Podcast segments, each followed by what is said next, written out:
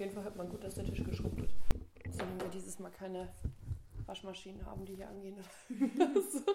Nee, hier ist eigentlich ruhig. Manchmal kommen wir immer so rein raus, rein raus. Wenn hier gleich irgendwer die Tür stirbt. Nicht so abwegig. So, fangen wir an. Ready? Okay. Moment, muss ich kurz überlegen, wie ich anfange.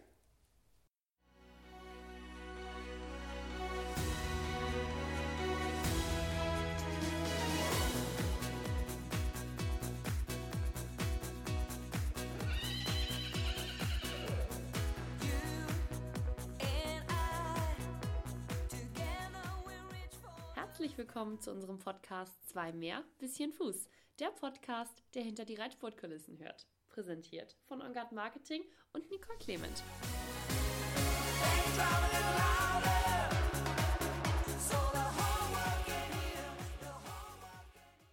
Herzlich willkommen zu einer neuen Podcast-Folge. Es ist wieder Mittwoch. Das bedeutet, ich habe heute einen äh, neuen Interviewpartner zu Gast, beziehungsweise ich habe einen zu Gast, ist gar nicht so ganz richtig. Ich bin zu Gast, denn meine heutige Interviewpartnerin wohnt gar nicht so weit von mir entfernt, auch im Kreis Pinneberg. Es ist nämlich Janne Friederike Meyer-Zimmermann. Hallo Janne. Hi, ja, dann kann ich ja nur sagen, herzlich willkommen bei uns auf der Anlage. Kurz die Frage vorab. Dein Name ist mittlerweile irre lang. Janne Friederike Meyer-Zimmermann. Wenn wir das in unserem Podcast-Namen schreiben, dann ist der Platz für den Namen schon völlig verbraucht. Können wir das irgendwie kürzen? Unglücklicherweise ist er eigentlich noch länger, nämlich eigentlich heiße ich Janne Friederike Ingeborg Margarete Meyer-Zimmermann. Das wäre dann, glaube ich, passend für zwei Zeilen. Ansonsten könnt ihr auch einfach irgendwas weglassen. Okay, alles klar. Ich habe in meiner allerersten Podcast-Folge mit Volker Wulff äh, gesprochen und da ging es ein wenig um die Startplatzvergabe auf dem Hamburger Spring- und Dressur-Derby, auf das wir uns jetzt mit großen Schritten zubewegen. Und da hat er erzählt, dass Startplatzvergabe immer so eine Sache ist, das wird mit dem Bundestrainer besprochen und auch der Veranstalter hat die Möglichkeit, Startplätze zu vergeben. Und da stand dein Name ganz oben auf der Liste, beziehungsweise dein Name war Paradebeispiel. Er hat nämlich gesagt, selbst wenn Janne mal keine Startgenehmigung vom Bundestrainer bekommt, dann ist ganz klar, Janne gehört nach Hamburg und Janne muss in Hamburg reiten. Deshalb gleich vorab die Frage, reitest du dieses Jahr überhaupt in Hamburg? ja, auf jeden Fall. Ähm, das ist lieb von Volker, da werde ich mich direkt mal bei ihm bedanken. Das ist wirklich nicht immer so einfach, einen Startplatz zu bekommen, gerade wenn man auch wieder mit Nachwuchspferden unterwegs ist. Und äh, ich kann mich an das ein oder andere Jahr erinnern, wo ich Volker angerufen habe und gesagt, hab, Mensch, äh, Volker, ich weiß gar nicht, ob ich beim Bundestrainer schon auf dem Zettel ganz oben bin, aber bitte denkt an mich. Und es hat auch immer geklappt und ich freue mich natürlich auch auf dieses Jahr. Hamburg ist ja auch was ganz Besonderes für dich. Wie lange brauchst du nach Hamburg von hier? Ja, das ist verkehrsabhängig, aber normalerweise nur zehn Minuten. Äh, es kann sein, dass mal ein bisschen Parkplatzstau ist. Okay, alles klar. Wir haben jetzt ein wenig deinen Instagram-Account uns angeschaut. Und du bist ja auch eigentlich immer ein ziemlicher ja, Garant für Platzierung gewesen in den letzten Jahren auf dem Derby an sich. Also wirklich auf der traditionellen oder bei der traditionellen Prüfung am Sonntagnachmittag. Das richtige Derby mit dem großen Ball. Jetzt haben wir in deiner Instagram-Story gesehen, dass du im Moment gar nicht dein ja, altbewährtes, würde ich jetzt mal schon fast sagen, Derby-Pferd Zellergrund Anna trainiert hast. Da war nämlich ein Schimmel zu sehen. Kannst du uns erklären, was es damit auf sich hat? Ja, das stimmt. Das war die Bali. Zellergrund Anna ist leider nicht mehr bei mir im Stall. Sie ist verkauft und geht jetzt mit einem jungen, netten Mädchen in Amerika. Das ist natürlich äh, für mich auch ein bisschen blutendes Herz. Ich habe das Pferd unheimlich gerne gehabt und habe mit ihr ja auch auf dem Derby ganz tolle Erfolge feiern können. Und nun heißt es für mich wieder ein neues Derby-Pferd aufbauen. Und das ist natürlich nichts, was von heute auf morgen geht. Und bei Bali habe ich das Gefühl, dass sie unheimlich mutig ist, viel Springvermögen hat. Trotzdem hat sie diesen Ball eben auch noch nie in der Form gemacht. Und da müssen wir uns erstmal langsam rantasten. Bedeutet, du trainierst im Moment mit Bali schon für das Derby? Ja, auf jeden Fall. Also so die ersten Steps in Anführungsstrichen haben auch richtig gut geklappt.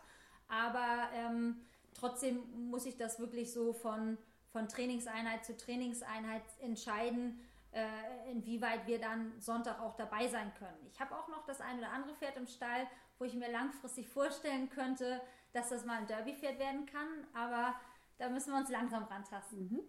Jetzt habt ihr hier das große Glück, dass ihr in der Nachbarschaft den Derby-Kurs schon ein wenig äh, trainieren könnt. Kannst du mal erklären, wo ihr dahin fahrt?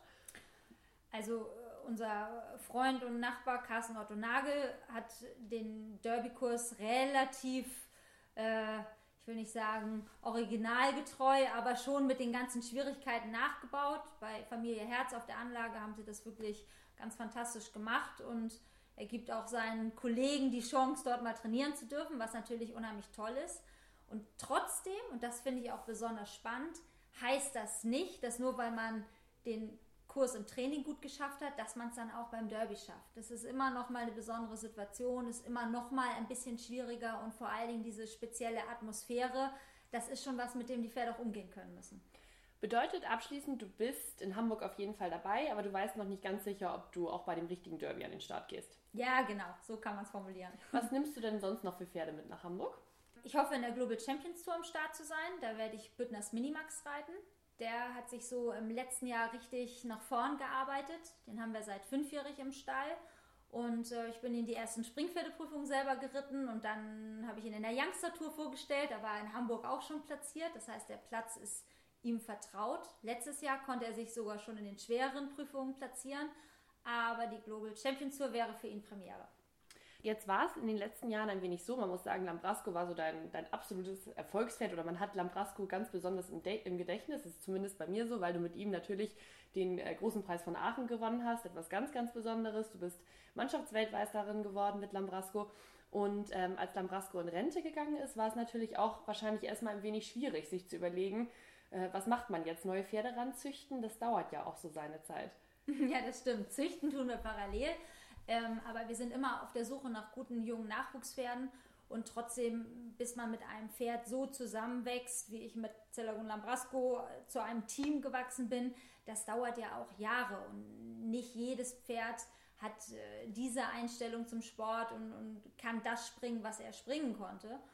Aber man muss auch sagen, Mops, wie ich ihn immer genannt habe, war neunjährig auch auf dem Derby im Speed Derby unterwegs und äh, als wir ihn bekommen haben, haben wir immer nur von, ja, von schnellen Springen oder von der mittleren Tour geplant. Und ähm, dass er nachher so viel in seinem Leben geschafft hat, durch die ganze Welt gereist ist, das war überhaupt nicht selbstverständlich und das ist wirklich so nach und nach auch aus dem Mut und dem Vertrauen heraus entstanden. Und wenn ich jetzt auf meine jetzigen Nachwuchspferde gucke, Bündners Minimax voran, dann denke ich, äh, die sind natürlich von meinem Mops noch weit entfernt. Das wären auch große Fußstapfen, aber ich traue ihm zu, dass er da auch hinkommen kann. Ist es denn so für dich persönlich schwierig gewesen, wenn dein absolutes Erfolgspferd geht in Rente und man ist dann natürlich, wenn man vorher fester Bestandteil von Championaten war und immer in der Kaderliste ganz oben stand, so ungefähr. Ähm, und dann fällt das allererfolgreichste Pferd erstmal weg. Und man muss natürlich dann erstmal schauen, dass man den Erfolg anknüpfen kann. Das hast du jetzt getan. Du hast darauf hingearbeitet und hast jetzt jemanden, der da wieder in die Fußstapfen treten kann. Wie ist das persönlich, wenn man so ganz weit oben war und dann erstmal wieder ein kleines bisschen Abstriche machen muss und ähm, warten muss quasi darauf, dass man dann wieder ganz oben mitspielen kann?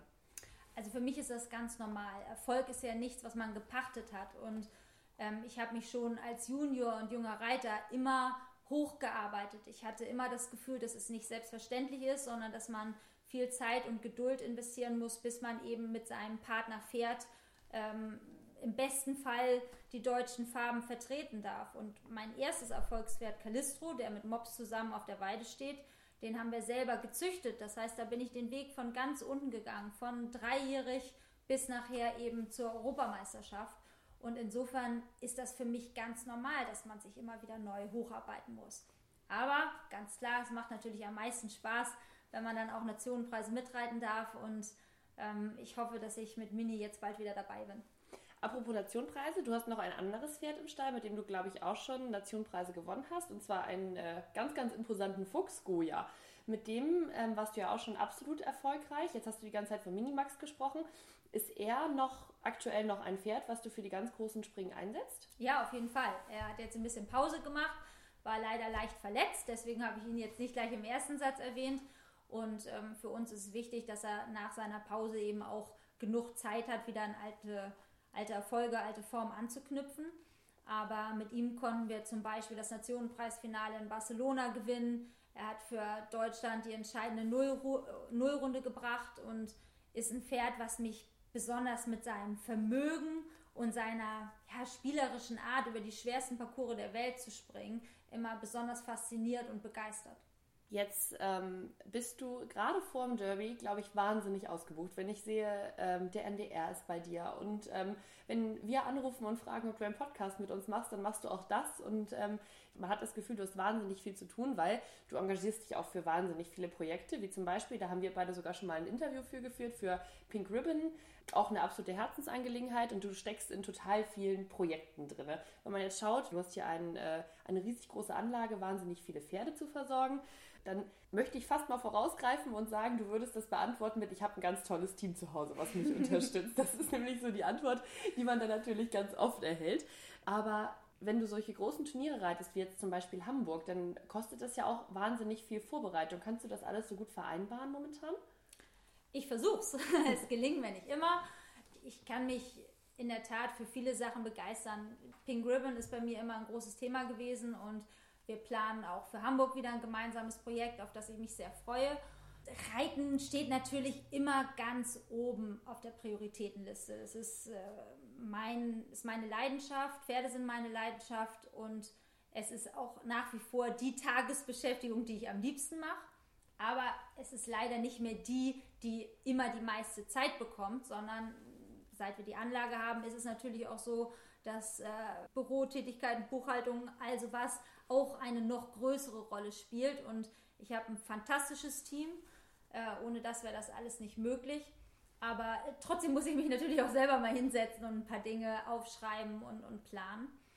Aber ich glaube, es ist wichtig, dass man sich wirklich immer zu 100 Prozent auf die Aufgabe einlässt, die man gerade macht und konzentriert bleibt. Und es ist egal, ob ich in einen Parcours reinreite, dann bin ich 150 Prozent bei meinem Pferd und denke an nichts anderes oder ob ich mir jetzt eben die Zeit nehme, mit euch ein Interview zu machen, was mir auch Spaß macht, äh, dann konzentriere ich mich darauf.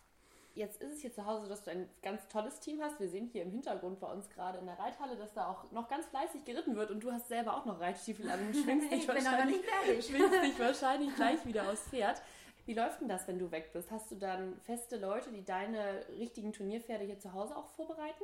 Ja, allen voran äh, Sebastian, das ist äh, wirklich mein langjähriger Mitarbeiter, ist gar nicht das, das richtige Wort, ist wirklich jemand, der äh, total im Hintergrund uns stärkt und, und wirklich, ja, man kann fast sagen, so mit ein kleiner Kapitän des Stalls ist. Und ähm, wenn ich nicht da bin oder auch Christoph, mein Mann, nicht da ist, dann kann ich mich darauf verlassen, dass hier zu Hause alles genau so läuft, wie es auch wäre, wenn wir da wären. Und dann haben wir natürlich noch zwei, drei Reiter, die sehr gut reiten, die Pferde arbeiten.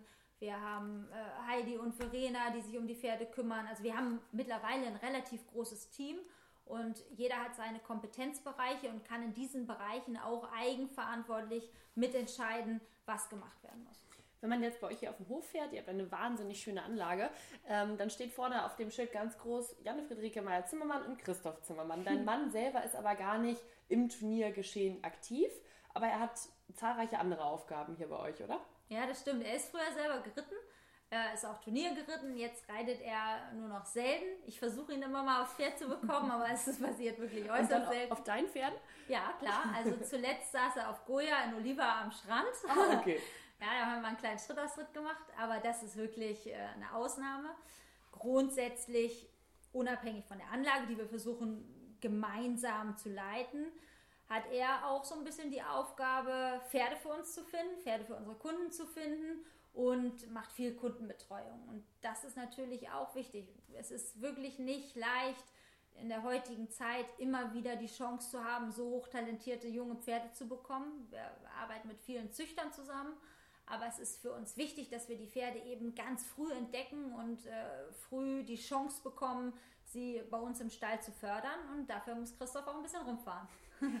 Was sich jetzt aus dem Gespräch heraus bei mir so ein bisschen als Frage ergibt, ist, du bist, ähm, klar bist du hier so ein bisschen das, wie soll ich sagen, Aushängeschild oder das Gesicht des Stalls, weil du bist natürlich die erfolgreichste Reiterin. Wenn man jetzt mal so auf andere Dinge guckt, wie zum Beispiel Familienplanung, Familienleben und solche Dinge, ähm, stelle ich mir das unglaublich schwierig vor, als eine Frau wie du, die, die so viele Projekte hat, die die Pferde hat, weil gerade das, dieser sportliche Einsatz, das ist ja natürlich super schwierig mit sowas wie Familie zu vereinbaren. Wie ist das bei euch?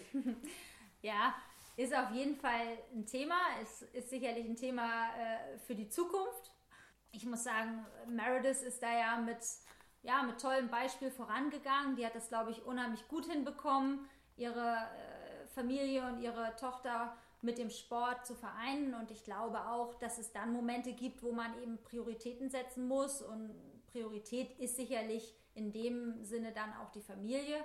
Aber alles hat auch seine Zeit und mir ist auch wichtig, dass wir hier erstmal alles richtig fertig haben. Wir haben diese wunderschöne Anlage als Dressuranlage übernommen und ja, mussten auch einiges umbauen, haben erstmal äh, einen Springplatz gebaut, haben eine Führanlage gebaut. Das heißt, es war auch wirklich neben der Reiterei viel zu tun. Und ähm, wenn wir mit allem mal fertig sind und ich noch ja, einige oder viele große Turniere geritten bin, dann äh, denken wir bestimmt auch mal an Familienplanung. Schön.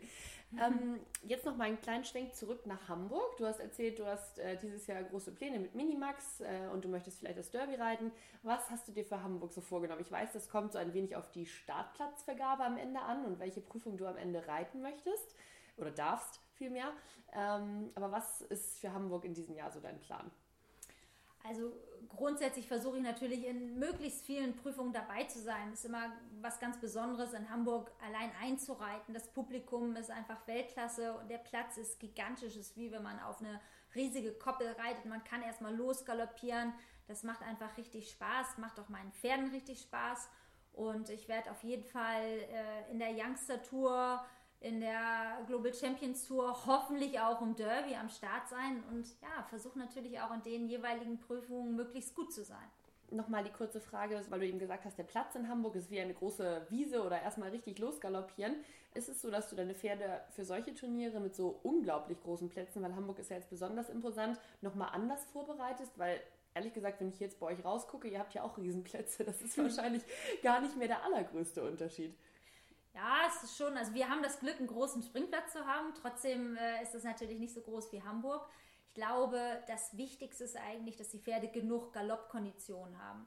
Ähm, das Problem ist immer so, zum Anfang der Außensaison hat man meistens noch nicht die Kondition, wenn man jetzt aus der Halle kommt, wie äh, Ende der Saison. Und das ist was, worauf man achten muss, dass man wirklich vorher genug Galopptraining gemacht hat, vielleicht auch auf der Rennbahn. Das kann theoretisch auch im Wald gewesen sein aber die Pferde müssen wirklich lange genug locker an einem Stück galoppieren können, ohne aus der Puste zu kommen. Und das ist erstmal eine wichtige Grundvoraussetzung. Dann wünschen wir dir auf jeden Fall ganz, ganz viel Erfolg dabei, ganz viel Erfolg bei deinem Training. Ich glaube, wir wünschen uns alle, dass wir dich am Sonntag in Hamburg sehen können, beziehungsweise ja erstmal in den Qualifikationen. Wir drücken auf jeden Fall alle ganz doll die Daumen und wir sehen uns in Hamburg. Super, vielen Dank.